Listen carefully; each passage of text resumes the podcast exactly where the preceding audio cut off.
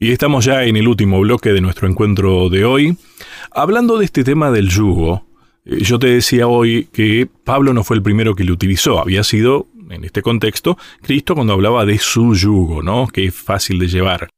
Pero Pablo hace mención a este tema también, creo que es en Gálatas, pero él habla de no volver también al yugo de la esclavitud, que creo que tenía que ver con esto que explicábamos hoy, ¿no? De ese de ese yugo que era ponerse también un, un pedazo de madera y una carga más. A ver, nosotros estamos bajo el yugo de la esclavitud, del pecado. Sí, este.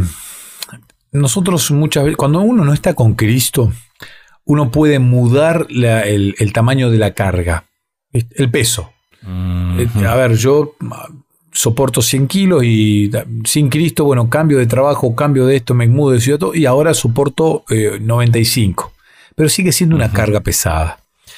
Todos tienen una carga. Todos llevan, todos tenemos una carga.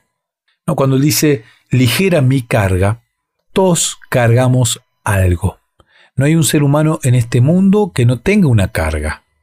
Este, me gustó que esta semana se hablaba sobre este episodio de Éxodo, capítulo 18, cuando, interesante, ¿no? Un suegro le habla al, yerno con un cariño interesante, ¿no? Getro no pasa, no es uno de los personajes más mencionados, pero tiene un gesto ah. realmente muy bueno con Moisés. Moisés se veía superado por la situación de ser el líder de una multitud extremadamente grande que le venía todos los días con cargas, pequeñas, medianas y grandes. Cargas, cargas, cargas, cargas. El estrés de, Moisés, o sea, era tremendo. Dios lo formó como un gobernante, Dios le permitió formarse como un futuro faraón, entonces él tenía el timing, digamos, de, sí, sí. de el trabajo, ¿no? Pero llegaba un momento. Él tenía capacidad dirigencial. Exactamente. Tenía capacidad dirigencial por formación, convengamos así. Pero eso no alcanzaba. No, entonces ahí aparece Getro y le dice: ¿Por qué no te organizas de esta manera? ¿no? Este que, y, hizo una estructura que hasta el día de hoy es la que se utiliza. Es la, estructura que, que, se utiliza en cualquier organización, en cualquier, en cualquier grupo humano se respeta esta estructura. Y, ahí Moisés, wow, ahora reposaba con, en, sus líderes que iban solucionando problemas pequeños. Si el problema era más grande, lo pasaban a otro líder, después a otro. Y si era muy grande, llegaba a esta especie de Corte Suprema de Justicia que era Moisés. El hecho de, él, ¿qué hizo? Le entregó la carga a, a sus compañeros. Y Cristo aquí habla precisamente de esto, ¿no? Mi, mi carga es ligera. Carga vas a tener Sí o sí. Pero mi carga es ligera, es diferente. Y eso es interesante. Creo que de alguna manera la propuesta un poco tiene también que ver con eso, ¿no? El sobrellevar entre todos las cargas. La carga se lleva igual. Es el mismo peso, es la misma carga. Pero para cada uno de nosotros es más liviano. Lucho, cuando uno va a un taller mecánico y hoy ve las herramientas que tienen en un taller mecánico, y cómo, este, no sé, en un par de horas te desarman un motor completo porque tienen pistolas neumáticas y tienen eh, herramientas súper específicas. Cuando uno va a un taller mecánico más humilde, donde tiene menos herramientas y lo hace mucho a martillo y acá y golpeando, uno se encuentra realmente lo que Cristo te dice es, tráeme tu vida a mi taller mecánico que tengo todas las herramientas. A ver, anda un psicólogo, pero si vas a un psicólogo que cree en Cristo, por supuesto que tiene otra herramienta, porque el creador del mundo conoce mejor que nadie el cerebro y lo más probable es que el Espíritu Santo obre en ese psicólogo que es cristiano, porque cree en el Espíritu Santo, que es Dios, creador de, la mente humana, y, tenés más chance, tenés más chance que, que si vas a un médico que es ateo, tenés más chance. A ver, y de última, si no sos creyente, esa persona tiene una herramienta más. Sí. Tan simple como eso, ¿no? Exactamente, exactamente. Porque cuando vos vas a un médico eh, que no es creyente, el médico conoce el cuerpo humano, conoce su especialidad, estudió, tiene práctica, muy bien. Ahora, cuando vos vas a un médico que además de, estudiar y de prepararse, confía en Dios, como decís vos, tiene un elemento más que no es cualquier elemento. o sea, cuando este médico depositó su carga en Cristo y yo quiero atenderme con ese médico. Porque este otro, por más que tenga los, los títulos y tenga la práctica, es una persona sumamente cargada. Cargada, esa es la palabra. Y yo con un cargado no me quiero hacer atender.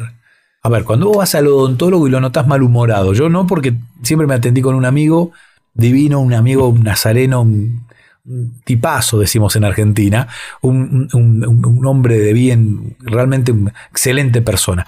Nazareno, somos amigos, entonces siempre hablábamos que de fútbol, que de esto, que me preguntaba por, por los hijos, siempre buena onda, nos conocemos de chiquito, pero yo me imagino una persona que no tiene un amigo de odontólogo y que un día llega al odontólogo y lo ve con cara larga, amargado, estresado, que la tarjeta de crédito, qué problema con los hijos, qué problema con la esposa, qué problema con el vecino, qué problema con el hermano. Uf, ¿cómo está este señor? Las cargas que tiene este señor van a hacerme doler a mí, porque el torno, porque aquel... Entonces, yo quiero atenderme con una farmacéutica que entregue la carga a Cristo, con un almacenero. Yo quiero que mi casa me la haga un albañil que deposita su carga en Cristo y que está contento y que tararea himnos. Pero no sé si me explico dónde voy. Cuando vos llevas tu carga a Cristo, sos otra persona. Sos otra persona. A ver, acá yo estoy viendo el paralelismo del consejo de Jetro a Moisés y la propuesta de Pablo con el pastor Roder. Recuerdo que usábamos mucho esta expresión, el alelón. Y eso tiene que estar sucediendo dentro de la iglesia, de aquellos que creemos lo mismo, para con los de la iglesia y para con los que no sean de la iglesia también, ¿no? ¿Y qué hacemos? ¿Cómo deberíamos actuar entonces? Porque nadie está libre de caer, nadie está libre de llevar cargas.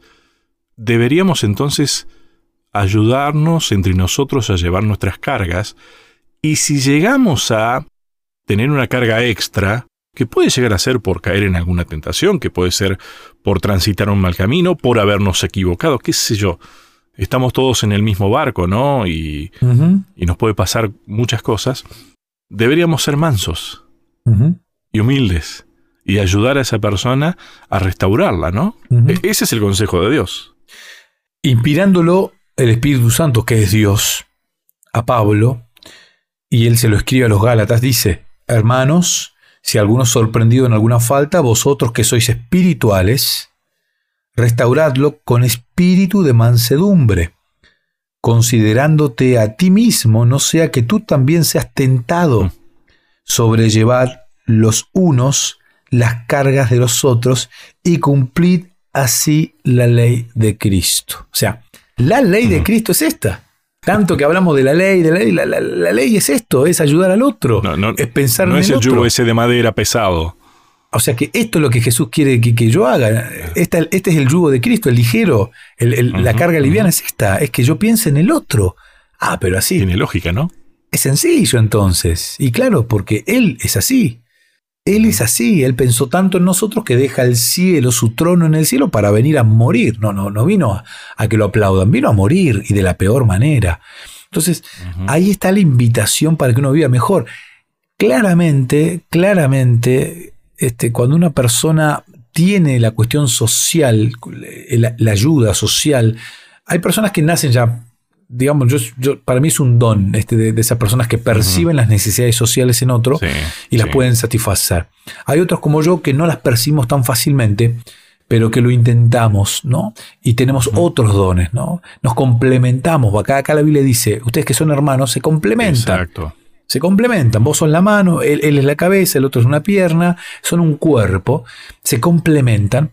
En ese complemento nos debemos ayudar. Esa es la idea de voy a Cristo, le llevo mi carga, Él me cambia por la suya, que es liviana, ligera, y aparte me dice, aprended de mí, que soy humilde, soy manso, y te voy a liberar de todo.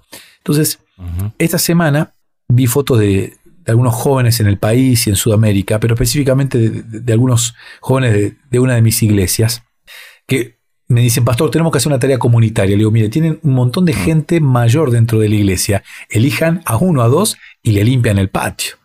A estas personas que son mayores, que con el frío les va a costar, le limpian el patio. Y hoy vi fotos de, esa actividad que ellos hicieron y realmente el corazón se me, se me, se me agranda de alegría, ¿no? Cuando uno dice, esto es comunidad cristiana, que los jovencitos le estén limpiando el patio a una persona mayor, que esa persona mayor ahora sepa que estos jovencitos lo quieren y él les va a devolver de alguna manera el cariño también. Y esta bola gigante, esta rueda bien aceitada, como decís vos, Lucho, es la iglesia y es lo que Cristo quiere, siempre y cuando estés dispuesto de entregar el control, de cambiarle la carga a Cristo, Él muere por vos, vos vivís, y además te ofrece el servicio hacia los demás.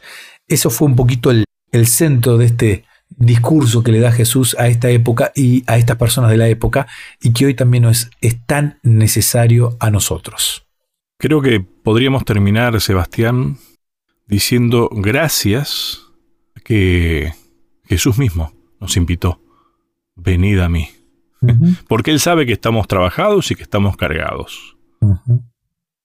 Y hay que agradecerle a Él que nos invitó. Ahora, pidámosle de última también, ¿no? Ayúdame a ir. Porque tengo que decir voy. Exactamente. El, tema es que Jesús está allá arriba en el cielo intercediendo y te manda el compañero, ¿no? Y, nos dijo, les voy a dejar a uno que este los, va a transformar. Si ustedes dejan, los va a transformar. Pedirle al Espíritu Santo, ¿no? Este, ayúdame a ir a Jesús. Ayúdame a entregar las cargas. Ayúdame a dejar mi ego. Porque yo solo no puedo, solo no puedo. Ayúdame. Tenemos uno ahora que nos consuela y que nos motiva a ir a los pies de Jesús. Bien. Próximo tema, Sebastián. No sé si lo tenés ahí a mano. Lo tengo a mano y es muy bueno. Déjame decirte algo más, ¿eh? Cuando vayas a los pies de Jesús, no vayas, no vayas solo. No vayas solo. Anda con alguien. Si podés, con, con todos los que quieras. Anda con, anda con alguien. No vayas solo a los pies de Jesús. Em, próximo tema, imperdible. estamos hablando del descanso. ¿Cómo hallar descanso en los lazos familiares? Qué lindo, lindo título. Lindo título. Gracias, Sebastián. De nada. A cada uno de ustedes muchas gracias y hasta un próximo encuentro. ¿Querés que hablemos un poco más de estos temas? Me encontrás en las redes sociales, en Facebook como Sebastián Martínez en Instagram como Pastor Sebastián Martínez. Te espero.